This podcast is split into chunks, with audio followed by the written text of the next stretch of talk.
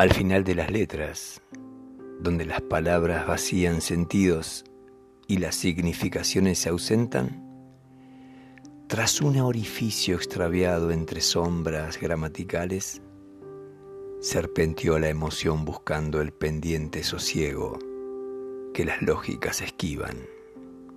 Atravesó largas y férreas rectas, círculos que encierran y someten.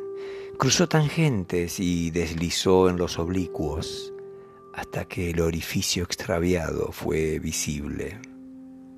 El llano concepto surgió más tarde, vencidas ya las sombras. Emanó como manantial la calma y el lenguaje se tornó silencio. Brisas sordas y tenues cubrieron el mar de letras y ya nada fue explicable.